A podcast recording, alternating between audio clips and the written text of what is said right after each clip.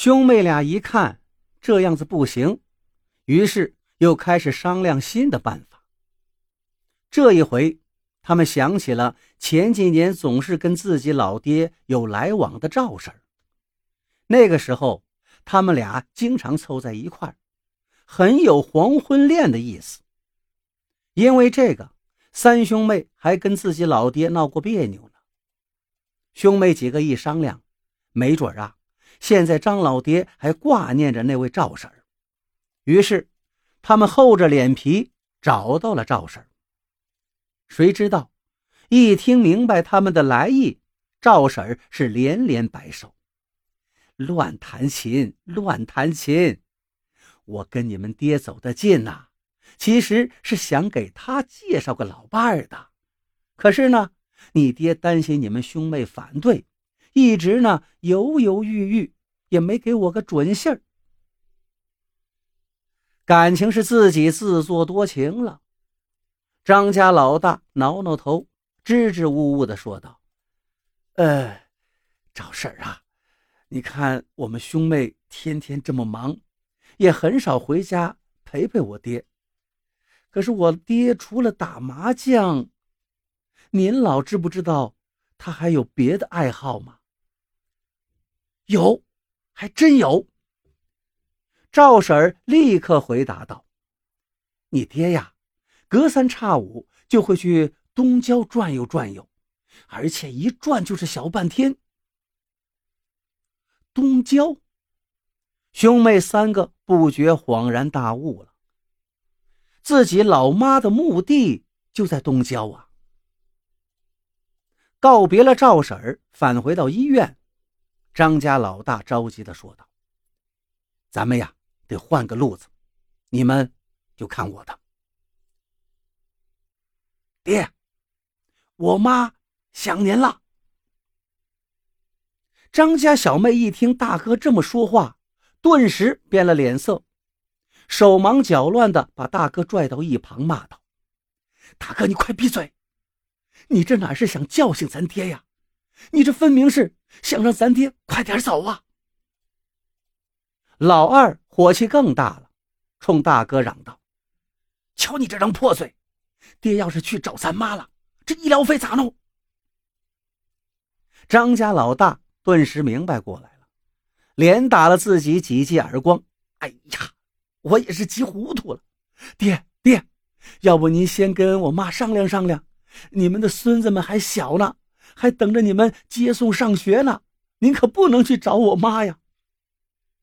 可任凭他们怎么哭喊，张老爹还是一点反应都没有。转眼又过了一周，这天。大夫来查房了，得出的结论非常的不乐观。张老爹的生命迹象正在慢慢的减弱消失，苏醒过来的概率更加变得微乎其微。张家老二听了，惊得跳了起来：“大夫，求求您再给想想办法吧！我爹他不能走啊！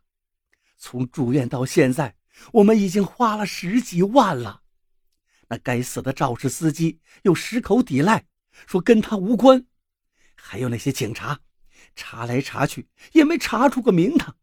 我爹要是这样撒手走了，我们不就成了冤大头了吗？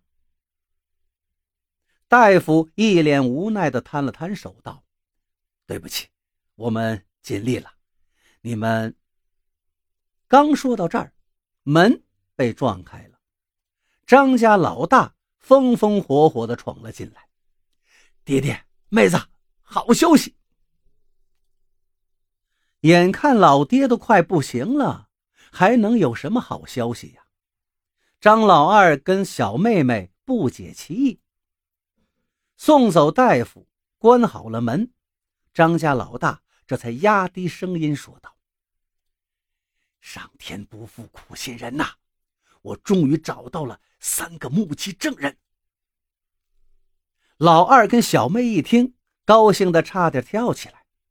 真的，大哥，那真是太好了！你你是怎么找到的？只见张家老大小眼睛滴溜溜一转，说道：“我当然是顾的，我答应给他们一人两千块的好处费。咱们可说好了，这笔钱不能让我一个人出，咱们仨得均摊。”此话一出，弟弟妹妹倒是都挺爽快。大哥，你放心，只要证人肯作证，我们就上法庭。官司一旦赢了，我们至少也得向那个司机索赔五十万。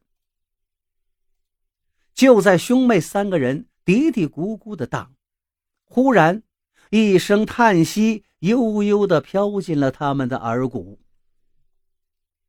那个司机没错，当时是我高血压犯了。哎呀，你！你们要是昧着良心去讹诈好人，我是死不瞑目啊！谁能相信啊？就在这个档口，张老爹居然醒了。